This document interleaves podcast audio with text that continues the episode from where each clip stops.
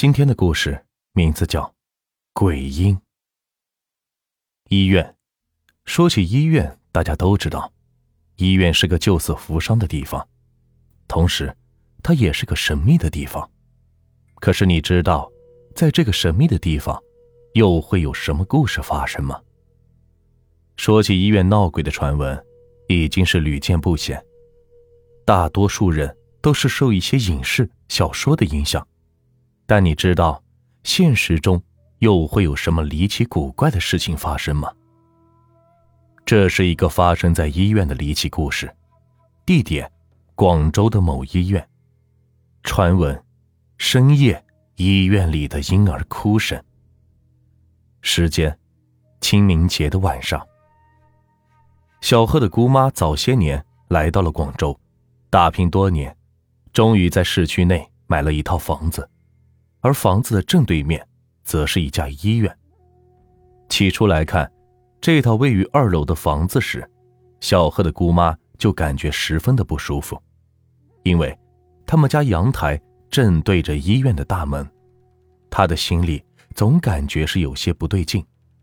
但是哪里不对劲，她又说不上来。原本她是不想买的，但这套房子的价格。实在便宜的出乎他的意料。面对着这么大的一个诱惑，他咬咬牙买了这套房子。刚住进来的时候，隔壁的邻居看他的眼神都是怪怪的。他心里很奇怪，刚想跟这些邻居打个招呼，但是他们都像是看到瘟神一样，远远的就躲着他。心里虽然困惑，他也没有多想。现在的城市里。人情味是越来越淡了，有的住了一年，却连自己的邻居都不认识。很快的，时间过去了半年，一切都是平安无事，并没有什么事情发生。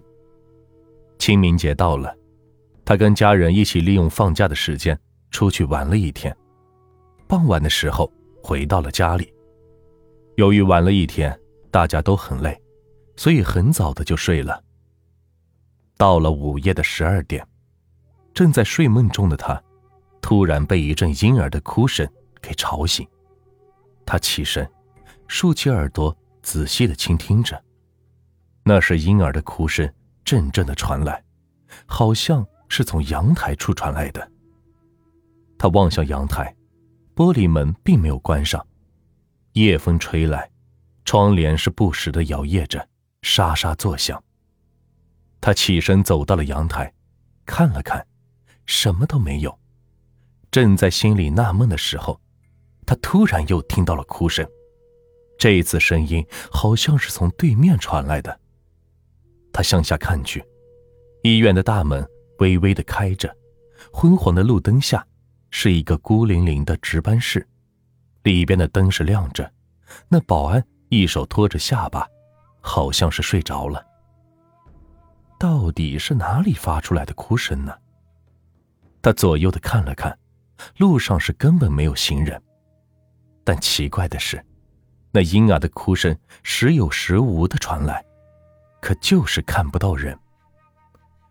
正当他想回去的时候，他又一次的听到了婴儿的哭声。深夜里，没有一个行人，不时的听到婴儿的哭声，却又看不到人，他的心里。是毛毛的。他伸出头，仔细的向医院门口看去，突然，他愣住了，因为他看到一个婴儿，正从里面是爬了出来。那婴儿看不出是男是女，一双小手不停的在向前爬着，好像那哭声还是这婴儿传来的。婴儿一边哭着，一边在向前爬着，很快的就爬到了马路中间。这时，突然一辆出租车疾驶而过，瞬间便从婴儿的身上压了过去。他吓坏了，赶紧是捂住了眼睛，不敢去看。等他拿开手时，却又惊奇的发现，那婴儿一点事儿都没有，还在向前爬着。看到这一幕，他是惊呆了。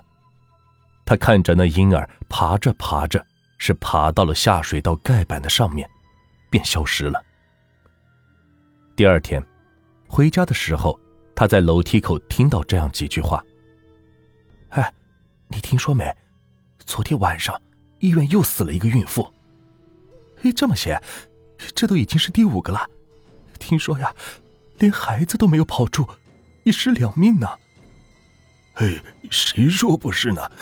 这医院真是太邪乎了。是啊，这医院闹鬼的事。”也不是一天两天了，晚上搞得都不敢出门了。第三天，通过打听，他得知这个医院上个月到现在已经是连着死了五个孕妇，而且都是一尸两命的说法，邪乎的很。最后，他找到这个房子以前的主人，从他那里得知这家医院的离奇传闻。传闻一。每天深夜，都会有人听到婴儿的哭声，可是，却根本看不到人。传闻二，医院门口每年都会发生几起车祸，而且离奇的是，均无一生还。医院救死扶伤的同时，也死了不少人，所以，医院一到深夜，阴气就会很重。据传闻说，这家医院的大门。在夜晚的时候，很像是鬼门关，煞气冲天，千万不要走进去，说不定你就会遇到各种离奇的故事。而关于婴儿哭声的说法，民间也早有传闻，说婴儿刚出生或者没有出生，都会寄宿着一个婴灵，这些婴灵就会附在婴儿身上，得以投胎，重新做人。但是如果婴儿半路夭折，婴灵的怨气就会比较大，他就会开始憎恨自己的母体。通常这些事情都会发生在阴气比较重的地方。关于这家医院深夜婴儿的哭声，至今都是一个谜。用科学的角度，根本无法解释这一离奇的现象。甚至还有在午夜的时候，有人看到从里边走出来。已经死了几天的人，这些更是让人无法解释。在得知到这件事情以后，小贺的姑妈毅然决然的卖了这所房子。这是一个发生在广州某医院的真实故事，里边大部分都是真实的，也有部分是我自己杜撰的。总之，这家医院很是邪乎，虽然没有上海天佑楼那么邪乎。但也差不到哪里去。